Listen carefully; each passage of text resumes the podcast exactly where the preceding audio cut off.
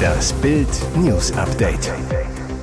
Es ist Mittwoch, der 6. Dezember und das sind die Bild Topmeldungen. Zum Schnäppchenpreis. Bayern hat einen neuen Spanienstar.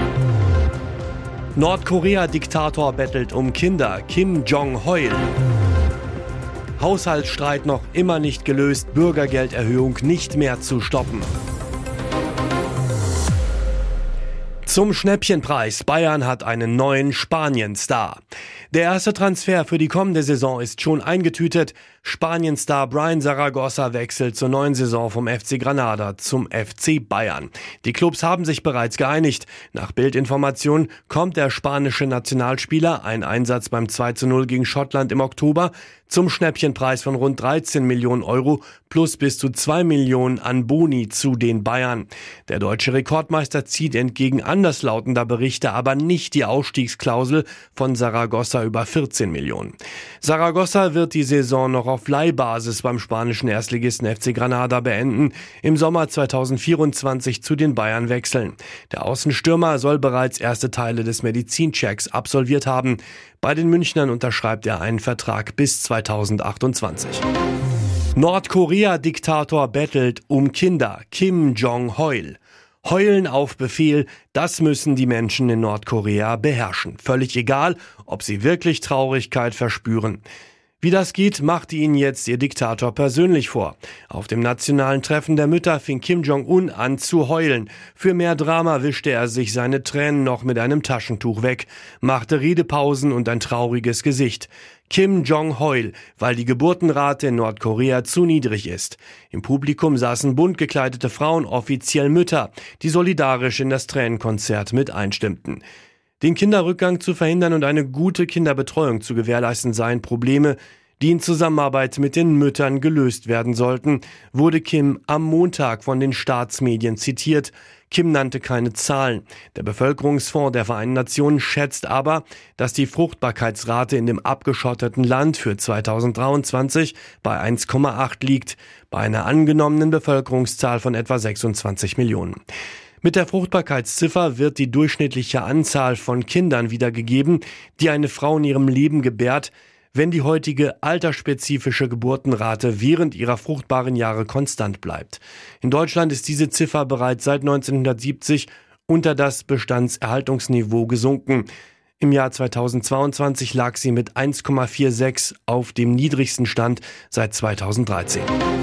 Haushaltsstreit noch immer nicht gelöst, Bürgergelderhöhung nicht mehr zu stoppen. Während Kanzler und Minister noch immer versuchen, die Milliarden zu finden, mit denen das Haushaltsloch gestoppt werden kann, werden die Spielräume für die Ampelregierung immer enger. Heute stellte die Arbeitsagentur klar, die Erhöhung des Bürgergelds ist nicht mehr zu stoppen. Die Auszahlungsprozesse laufen bereits, sagt ein Sprecher der Bundesagentur für Arbeit der Funke Mediengruppe. Es ist technisch nicht mehr möglich, für Januar 2024 andere als bisher veröffentlichte Werte umzusetzen, heißt im Klartext, die mehr als 5 Millionen Bürgergeldempfänger in Deutschland bekommen ab Januar mehr überwiesen. Im Schnitt ist es ein Plus um rund 12 Prozent. Alleinstehende kommen dann auf 563 Euro. Wegen des Milliardenlochs im Bundeshaushalt kamen zuletzt Forderungen auf, das Bürgergeld nicht wie geplant zu erhöhen. Sowohl CDU-Chef Friedrich Merz als auch CSU-Chef Markus Söder halten die Erhöhung für unangemessen hoch. Auch die Ampelpartei FDP drängt angesichts der abgeschwächten Inflation auf eine Neubewertung der Regelsätze. Als entscheidender Punkt im Haushaltsstreit gilt weiter die Frage, ob die Schuldenbremse 2024 erneut ausgesetzt werden sollte, wie das die SPD und Grüne fordern oder ob die Finanzlücke im Etat durch Einsparungen erreicht werden kann. Dies hatte FDP-Chef Lindner gefordert. Sportler des Jahres ohne sie. ZDF wechselt Müller-Hohenstein aus. Generationenwechsel beim ZDF. Die Gala Sportler des Jahres bekommt bei der 77. Auflage am 17. Dezember neue Gastgeber im Kurhaus in Baden-Baden. In diesem Jahr wollen wir dabei einige neue Akzente setzen, sagt ZDF-Sportchef Jörg Polus. Erstmals werden Lena Kesting und Sven Voss durch den Abend führen. Zuletzt hatten das über 15 Jahre mit Bravour und Grandezza Katrin Müller-Hohenstein und Rudi Zerne getan. Im Rahmen der 90 Minuten langen TV-Übertragung von 22.15 Uhr bis 23.45 Uhr werden Sportlerinnen, Sportler und Mannschaft des Jahres geehrt. Für die sozialen Medien ergänzt der Influencer Younes Zaru das ZDF-Team. Der Sportler des Jahres wird seit 1996 im Fernsehen übertragen. Beim Start führten Carmen Nebel und Gerhard Delling in der ARD durch die Gala. 1997 machte es Delling dann allein. Nach dem Wechsel zum ZDF moderierte von 1998 bis 2000 Wolf-Dieter Poschmann, der zwischen 2001 und 2006 mit Christine Otto die Bühne teilte. Und jetzt weitere wichtige Meldungen des Tages vom Bild Newsdesk. Unqualifiziert. Stanford-Professor übt harte Kritik an Lauterbach. In seiner Corona-Politik bezieht sich Karl Lauterbach immer wieder auf die Wissenschaft, argumentiert mit Studien und Artikeln. Doch ausgerechnet von einem renommierten Corona-Wissenschaftler und Fachkollegen gibt es jetzt scharfe Kritik am deutschen Gesundheitsminister. Stanford-Professor Jay Bhattacharya, Experte für Gesundheitsökonomie, hat Lauterbach auf X, ehemals Twitter, vorgeworfen, unglaublich schlecht über die Corona-Wissenschaft informiert zu sein. Grund für die Empörung ein RBB-Interview mit Lauterbach vom 12. März 2022. In einem Interviewausschnitt, den Bhattacharya teilt, beschwerte sich Lauterbach über ein exponentielles Wachstum, nicht nur bei den Viren, sondern auch bei den Falschmeldungen. Dazu brauche es nur wenige Wissenschaftler. Bei Corona war das ein Wissenschaftler, der früher übrigens sehr gute Arbeit gemacht hat, aber jetzt abgedriftet ist. Ein Stanford-Wissenschaftler, Ioannidis, holt Lauterbach aus. Gemeint John Ioannidis, Professor für Medizin und Professor für Epidemiologie und Bevölkerungsgesundheit an der Stanford-Universität. Lauterbach wetterte über seinen Fachkollegen. Er hat jetzt eine Deklaration gemacht, die Great Barrington Declaration, wo es im Wesentlichen darum ging, dass das Virus gar nicht so gefährlich ist, die Leute nicht dran sterben, dass die Grippe gefährlicher sein könne, viele Dinge, die einfach nicht stimmen. Aussagen, die Bhattacharya so nicht stehen lassen will. Professor John Ioannidis ist nicht abgenutzt und gehört zu den am meisten publizierten, zitierten Wissenschaftlern im Bereich Covid, verteidigt er seinen Stanford-Kollegen. Außerdem habe Ioannidis die Great Barrington Declaration weder geschrieben noch unterschrieben. Lauterbach scheine nicht zu ahnen, welchen Schaden seine Abschottungspolitik bei Armen, Kindern und der Arbeiterklasse anrichtet, kritisiert Bhattacharya. Und der Stanford-Professor nennt Lauterbach sogar unqualifiziert. Er spielte an der Seite von Paul McCartney. Britische Musiklegende Danny Lane ist tot. Er war Frontmann der britischen Rockband Moody Blues und spielte an der Seite von Ex-Beatle Paul McCartney bei den Wings. Jetzt ist der Gitarrist Danny Lane tot. Der Musiker sei nach langer Lungenkrankheit im Alter von 79 Jahren gestorben, zitierte die BBC aus einer Stellungnahme von Lanes Ehefrau Elizabeth Hines. Ich war an seiner Seite und hielt seine Hand, während ich sein liebstes Weihnachtslied spielte, sagte sie demnach. Geboren 1944 in Birmingham, gründete Lane in den 1960er Jahren die Moody Blues, die sofort mit ihrem Album Go Now an die Spitze der britischen Charts schossen. Er verließ die Band bereits 1966 wieder und versuchte sich an einer Solokarriere, bevor er sich 1971 den neu gegründeten Wings um McCartney und dessen Ehefrau Linda anschloss. Ich stand mehr im Schatten, aber das störte mich nicht, sagte Lane vor einigen Monaten in einem Interview. Hier ist das Bild News Update. Und das ist heute auch noch hörenswert. Deutschland hat mit dem PISA-Schock hart zu kämpfen. Unsere Schüler haben so schlecht abgeschnitten wie nie zuvor. Woran liegt das?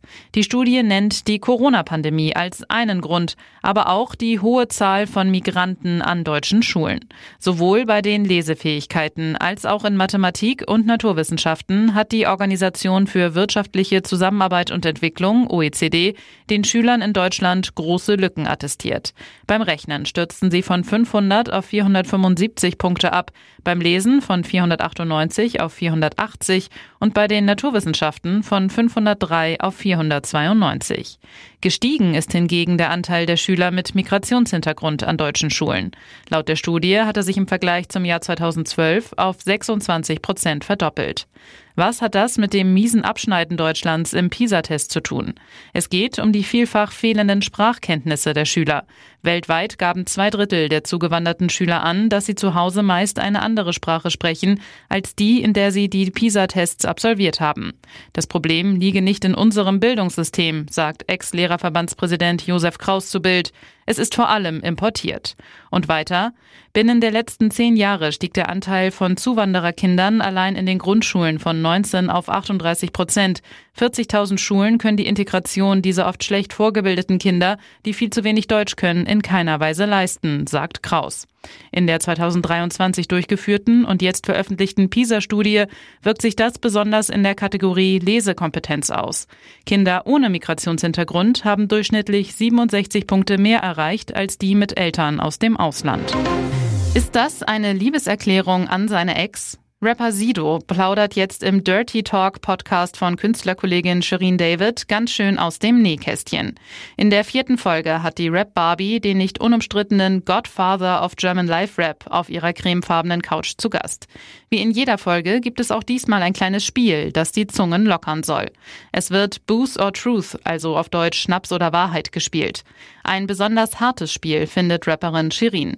Beide bekommen Unschläge mit ziemlich pikanten Fragen, die sie beantworten müssen. Wer verweigert, muss zur Strafe einen Shot trinken. Sido wird gefragt, mit welcher von deinen Ex-Freundinnen würdest du nochmal zusammenkommen, wenn du müsstest? Und dann antwortet Sido, ich würde es nochmal mit meiner Ex-Frau probieren. Mit Moderatorin Charlotte Würdig war der Berliner Musiker zehn Jahre verheiratet. Nach acht Jahren gaben die beiden 2020 ihre Trennung bekannt. Ende 2022 war die Scheidung durch. Sie haben zwei gemeinsame Söhne. Im vergangenen Jahr erklärt sich Sido das erste Mal zu seinen Drogenexzessen. Seine Familie sei daran zerbrochen. Als es immer schlechter um ihn steht, überzeugt ihn Charlotte, sich in eine Entzugsklinik einweisen zu lassen. Ohne den Aufenthalt hätte er nicht überlebt, sagt Sido im Nachhinein. Den Rapper und seine Ex-Frau verbindet viel. Welche große Rolle Charlotte in seinem Leben spielt, hat er immer wieder betont. Seine Ehrlichkeit entlockt Shirin ein gerührtes Oh und einen Shoutout, was so viel bedeutet wie Grüße gehen raus. Nach einem Comeback des Ex-Paares sieht es aber trotzdem nicht aus. Nur wenn ich müsste, stellt Sido klar. Denn er ist mittlerweile mit seiner neuen Partnerin Gia glücklich, die übrigens auch Charlotte sehr mag. Alle waren gemeinsam im Happy Patchwork Urlaub.